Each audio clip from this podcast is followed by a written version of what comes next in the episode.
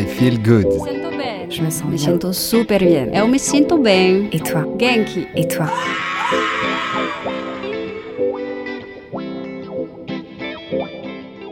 I Feel Good, le podcast qui vous veut du bien, vous donne un éclairage sur le grand éventail des activités de bien-être, développement personnel et spirituel et autres initiatives inspirantes. Ce podcast vous est présenté par Armel Bérodi. Musique originale, Florence Bonardel.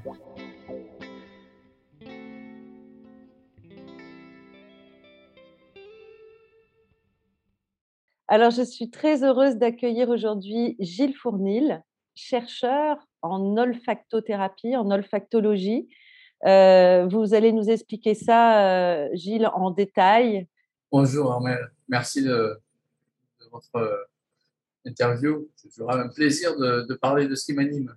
Mm. Alors, justement, j'aimerais en savoir plus sur, euh, sur votre parcours et qu'est-ce qui vous a amené jusque-là, aujourd'hui? Euh, moi, j'ai- très tôt, à, à l'âge de 11-12 ans, euh, j'ai vécu euh, une sorte de, psychodrame parce que j'étais en j'étais lancé sur une voie euh, de vie qui était toute tracée. Euh, j'ai eu la chance d'avoir, euh, je faisais de la natation et j'ai eu la chance d'avoir le, le- l'entraîneur de l'équipe de France euh, comme coach alors que j'habitais en province. Euh, bon, c'était son histoire personnelle parce qu'il était, euh, il avait le béguin de la, de la, celle qui du club des nageurs euh, narbonnais. Et, et même quand il venait, que c'était pas son travail, il pouvait pas s'empêcher de repérer des jeunes qui, qui adoraient nager et qui ne comptaient pas les longueurs de bassin. et c'était mon cas. Et donc, en, une saison, il, il m'a propulsé au, une saison de compétition seulement, il m'a propulsé dixième euh, au niveau national. Et donc, pour lui, c'était évident qu'il fallait que je, fasse sport-études et, que je, que je fasse de la compétition, euh, de la nage, mon métier. Et moi, j'adorais ça, donc j'étais vraiment très heureux de, de, cette, euh, cette ouverture et de voir ma vie comme ça. Et puis, j'ai fait une, voilà, une, une histoire du nez a commencé. j'ai fait une sinusite chronique. C'est toujours les cordonniers les plus mal chaussés. Hein. Euh, et cette sinusite chronique, euh, évidemment, les médecins m'ont dit qu'il fallait euh, arrêter dans les, dans les bassins, euh, les piscines qui étaient des, malgré le chlore, malgré tout ça, euh, qui, qui entretenaient euh, évidemment l'infection. Donc pour moi, c'est là que, l'histoire a commencé parce que ça a été un drame, une, une descente. Dû, je me souviens de la dernière compétition que j'ai fait, euh, euh, ben, et je l'ai gagnée, mais, mais je pleurais. Ils ne comprenaient pas pourquoi je pleurais alors que je venais de gagner. Ben, C'était simplement parce que je, fermais la porte à, cette vie-là et, euh, je ne savais pas ce qu'il y avait derrière. Donc, euh, c'était une sorte de, petite dépression et euh, la vie, faisant bien les choses, m'a fait croiser le chemin d'un professeur de yoga dans mon quartier. Et je me suis mis au yoga et il y avait d'autres jeunes dans, dans ce cours. Et donc, il, nous a proposé, un vendredi soir sur deux, de faire de la psychothérapie de groupe. Donc, quand on est tout juste adolescent, faire de la psychothérapie de groupe à, à un âge où normalement on s'affirme, on, affi- on s'affirme en tant qu'identité, on veut se distinguer, on veut dire je, on veut dire non aux parents, etc., etc. Là, euh, c'était tout le travail contraire, c'était déjà de déconstruire ce qui était déjà construit pour, euh, laisser la place euh, à autre chose, et, euh, et à plus d'ouverture, etc., etc. Donc voilà comment j'ai mis le doigt dans le milieu alternatif.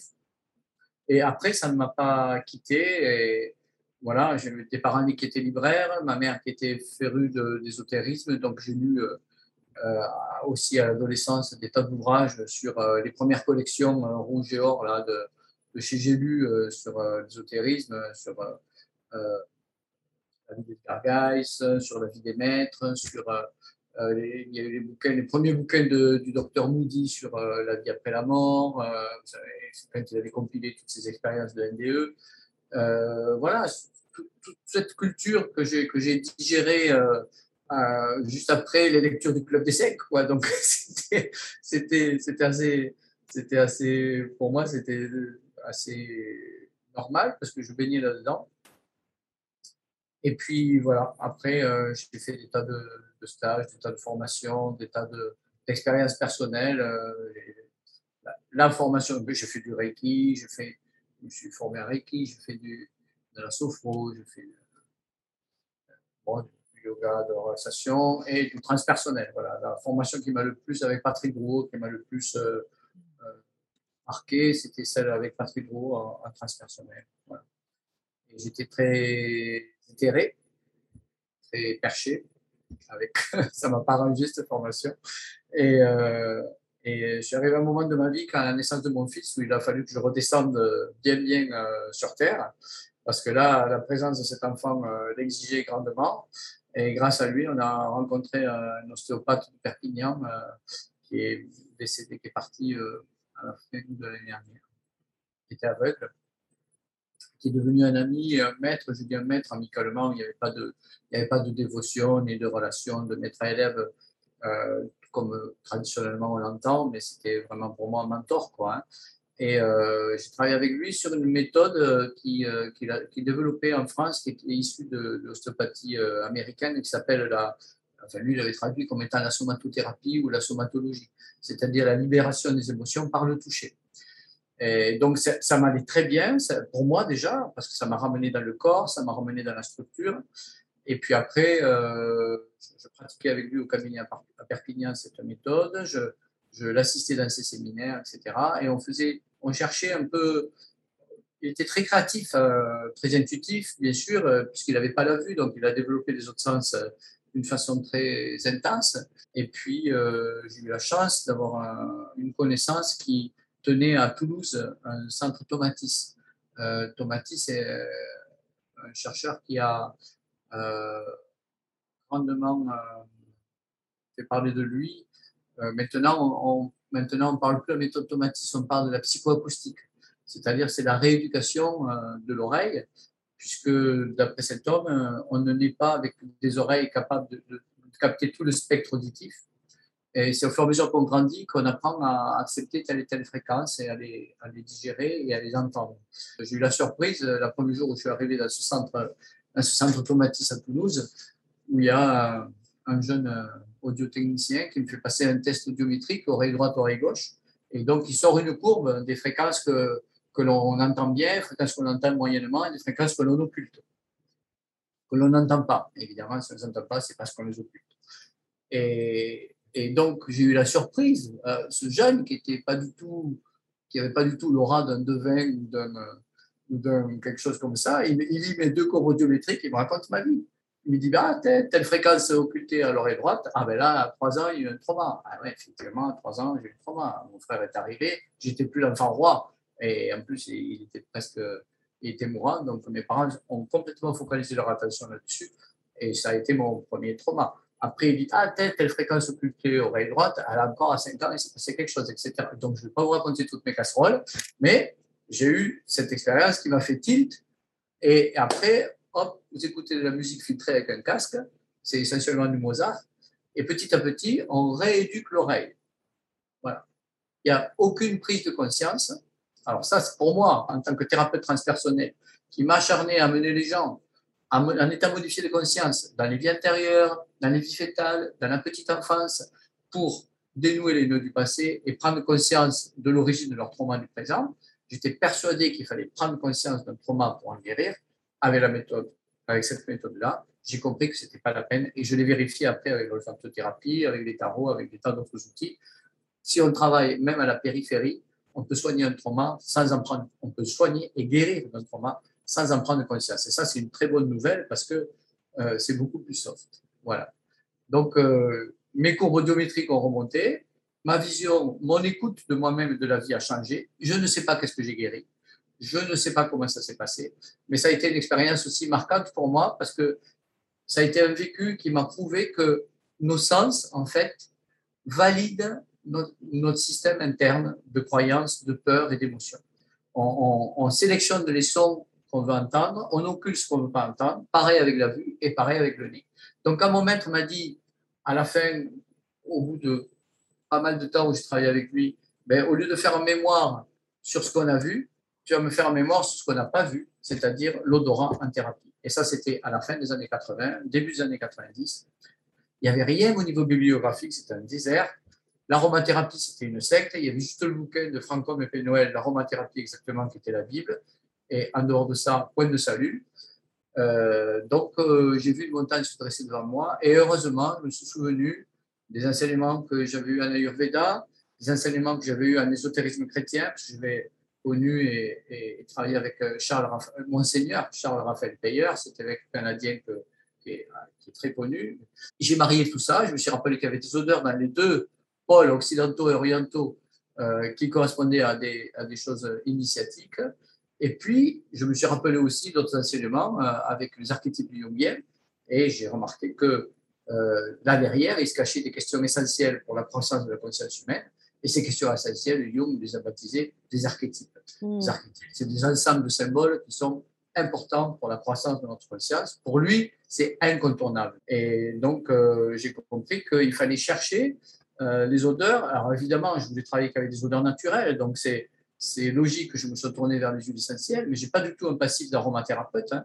Euh, je n'ai pas de compétences aromathérapeutiques. C'est juste euh, l'odeur des huiles et leur vibration qui m'intéressait, et leur portée euh, énergétique et symbolique. Et donc, j'ai vite compris que ce qu'il fallait chercher, c'était les odeurs qui, avaient, qui étaient occultées ou qui étaient mal aimées, qui dérangeaient le corps. Voilà. Ça, c'était la première piste. Et très rapidement, il est apparu que même les odeurs aimées étaient aussi euh, cachées des souffrances. Parce que quand on aime une odeur, qu'elle fait du bien au corps, elle vient, elle vient compenser une souffrance. Elle vient mettre un baume sur une blessure. Donc en fait, après, j'ai appelé ça les odeurs qui ont une charge émotionnelle. J'aime, ça fait du bien au corps, ou j'aime pas, ça me dérange. Ce sont des odeurs qui ont une charge émotionnelle. Celles qui ne sont pas aimées, je les appelle des boulets. Ce sont celles qui nous empêchent d'avancer. Et celles qu'on aime, je les appelle des béquilles. Ce sont celles qui nous aident à avancer. Mais un jour ou l'autre, il faut se rééduquer et apprendre aussi à se passer des béquilles. Donc, le but de, des séances en olfacto, basiquement, c'est d'enlever la charge émotionnelle des odeurs. Et ça, c'est le symptôme que le consultant a fait la paix avec son histoire. En fait, les odeurs et l'odorat, c'est juste un indicateur. C'est juste sa pointe du doigt là où il y a un problème. Après, l'évocation libre qui se passe pendant la séance, ça, va, ça peut raconter l'origine du problème. Mais comme je l'ai dit pour euh, tout à l'heure, on n'est pas obligé de parler vraiment de la cause. On peut en parler de façon symbolique, imagée, détournée. L'essentiel, c'est qu'il y ait un vécu et qu'il y ait un effet cathartique. Bon, puis il y a toute une technique de manœuvre et de respiration. Bon, je ne vais pas rentrer dans le détail hein, euh, de la méthode qui permet à la personne d'accéder à un espace de paix profonde le changement de la perception olfactive des odeurs, c'est comme quand, on, dit j'aime pas une odeur, c'est juste un, voyant au tableau de bord qui nous dit là il y a un souci ou là il n'y en a pas. Si une odeur elle est neutre pour nous, on dit ah mais ça sent bon, mais ça mais ça me fait pas du bien. J'en ai pas besoin de la sentir. Ou alors ça sent pas bon, mais ça me dérange pas. Je peux rester à respirer avec, ça va, je reste confortable. Ça, c'est la fameuse équanimité des bouddhistes. C'est-à-dire que là, je suis en paix avec les signaux qui viennent de mon environnement. En l'occurrence, des signaux olfactifs. On pourrait faire la même chose avec une couleur, avec un son. C'est la même chose. Donc, c'est finalement la, la, réaction euh, émotionnelle euh, excessive qui va vous donner l'indicateur. Si je suis OK, si ça me dérange, mais que c'est OK, ça va, est-ce que du coup, on peut, on peut le voir dans le corps, cette réaction émotionnelle? Est-ce que ça, ça crée du dégoût, ça va donner envie de vomir ou au contraire, on a envie de le manger ou... oui? oui, oui, oui, oui. D'ailleurs, le, distinguo entre euh, l'équanimité olfactive et la charge émotionnelle, c'est pas l'appréciation olfactive qui le, dit, qui le dit. Au départ, oui, la personne dit j'aime pas l'odeur. Mais en fait, l'olfactothérapeute va questionner le consultant pour lui demander si le corps y réagit, où et comment. si le corps réagit, que ce soit en bien ou en mal, en faisant du bien ou en dérangeant, c'est qu'il y a une charge émotionnelle. Et, là, le consultant, il ne peut pas se mentir. S'il y a une réaction physiologique, c'est qu'il y a une charge émotionnelle. S'il n'y a pas de réaction physiologique, on est en paix avec l'odeur. Et ce qu'elle véhicule comme question, l'archétype qui est derrière, etc., ça veut dire que la personne elle est en paix avec cet archétype. Ou alors, ou alors elle, euh, elle occulte le conflit. Et ça, ça arrive. C'est bien depuis, depuis Freud que le refoulement, euh, c'est quelque chose de très commun chez lui-même. Donc, on peut, quand on n'est pas prêt à aborder un problème, on le refoule. C'est en faisant de la recherche euh, avec, avec des personnes que vous avez réussi à identifier, je ne sais pas moi, un espèce de référentiel par rapport aux huiles essentielles ou aux odeurs, ou alors ça, n'a rien à voir et c'est vraiment en fonction de la personne et de son histoire? Pour la majeure partie des gens, quand on sent la rose, euh, ça résonne avec le, chakra cardiaque. Donc la rose euh, est reliée à l'archétype de l'amour. La rose nous questionne sur notre relation à l'amour. Voilà. Bon. L'encens correspond au coronal. Pourquoi on met des encens dans les temples, dans les églises, dans les lieux sacrés? Pourquoi? Parce que ça aide les, aspirants, ça aide les priants, les religieux, les, les méditants à, se relier à, plus grand, sur une vibration haute. Moi, je, crois que l'encens est, une vibration haute. Donc, il correspond au chakra coronal. En Orient, c'est le lotus. Bon, ben, j'ai fait le choix de l'encens parce qu'on est en Occident. Et puis après, par l'expérience, j'ai rajouté d'autres odeurs que un panel d'une dizaine qui était archétypal, symbolique, traditionnel en Orient et en Occident. Par exemple, j'ai rajouté le géranium. Donc, à ma connaissance, on ne parle pas de géranium dans les traditions anciennes.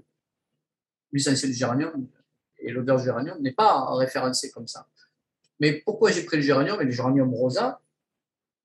Parce que, si vous voulez, euh, l'ouverture du cœur, c'est ce qui nous attend dans ce fameux air du verso là, qui vient à peine de commencer. Donc là, on a mille ans devant nous là pour apprendre ce que c'est que l'amour, ce que c'est que s'aimer, ce que c'est que aimer véritablement. Jusqu'à maintenant, centré que nous étions sur le plexus solaire, euh, on confondait chantage affectif et amour. C'est je t'aime si. Et c'est quand on dit ah ben je vais apprendre à t'aimer même si tu coches pas toutes les cases. Voilà, c'est c'est ça. Je, t'aime parce que c'est ce qui passe entre nous, ce qui vibre entre nous. Je t'aime pour ce que tu es et non pas pour ce que tu fais ou que tu ne fais pas. Cette question d'ouverture du cœur, c'est central. Quand tu es allongé en sciences olfacto, la rose, c'est un Everest. C'est très compliqué. Apprivoiser la rose, quand on est conscient des enjeux qu'il y a derrière, pas dire oh oui, c'est bon, ça sent bon. Non, ça, on n'est pas conscient. Mais apprivoiser la rose, quand on sent son cœur résonner, quand on sent comment, en quoi ce cœur, c'est un bébé au niveau énergétique, comment on ne sait pas ce que c'est qu'aimer? Même le dire je t'aime, c'est aujourd'hui, je veux dire, il n'y a pas grand monde qui peut dire ça en état aligné avec ce que ça signifie vraiment. Passer du romarin qui est je t'aime si tu descends la poubelle, si tu couches pas avec la voisine, si tu fais ceci ou si tu fais pas cela, à la rose, je t'aime même si tu couches avec les voisins, même si tu descends pas la poubelle, etc. etc. il y a loin de la coupe aux lèvres. Vous comprenez? Donc, je me suis dit, waouh, là, il faut une odeur intermédiaire qui permette à la personne de dire, OK, je t'aime même si tu ne descends pas la poubelle, mais ne couche pas avec le voisin.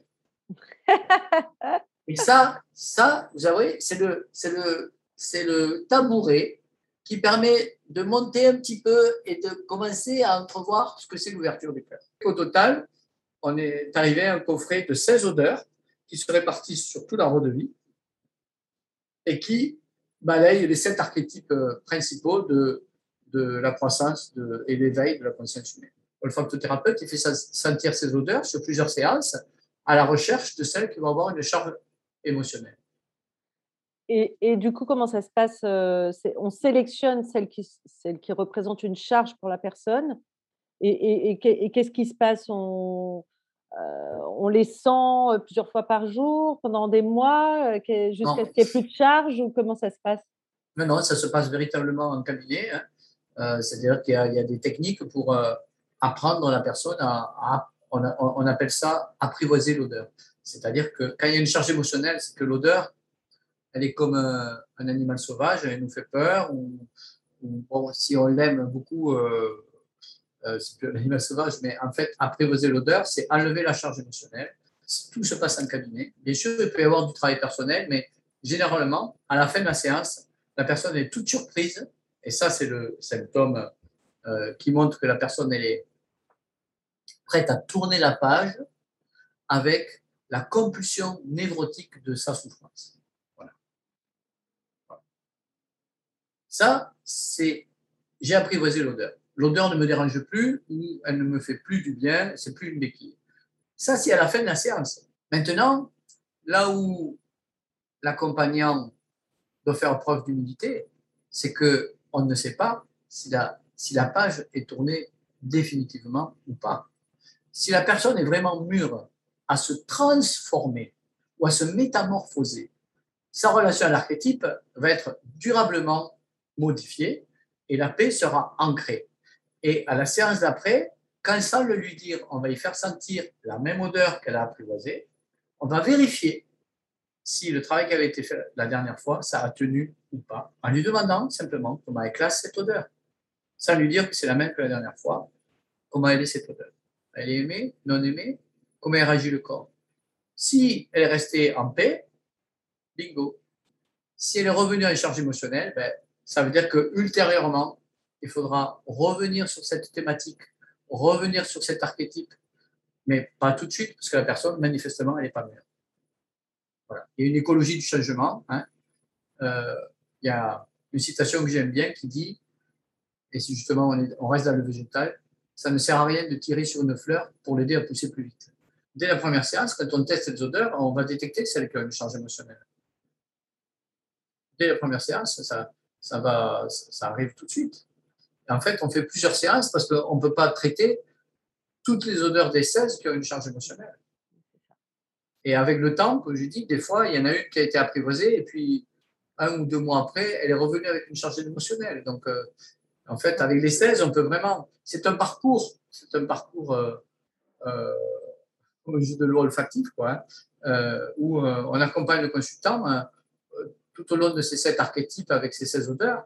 Bon, après, il y a un deuxième coffret qui contient 60 odeurs, qui est moins lié aux archétypes, où là, on fait plus de. avec d'autres méthodes qui sont plus transpersonnelles, où on ne sait pas ce qu'on soigne, on ne sait pas quel sujet on traite on utilise beaucoup plus la vibration des huiles et moins l'odeur.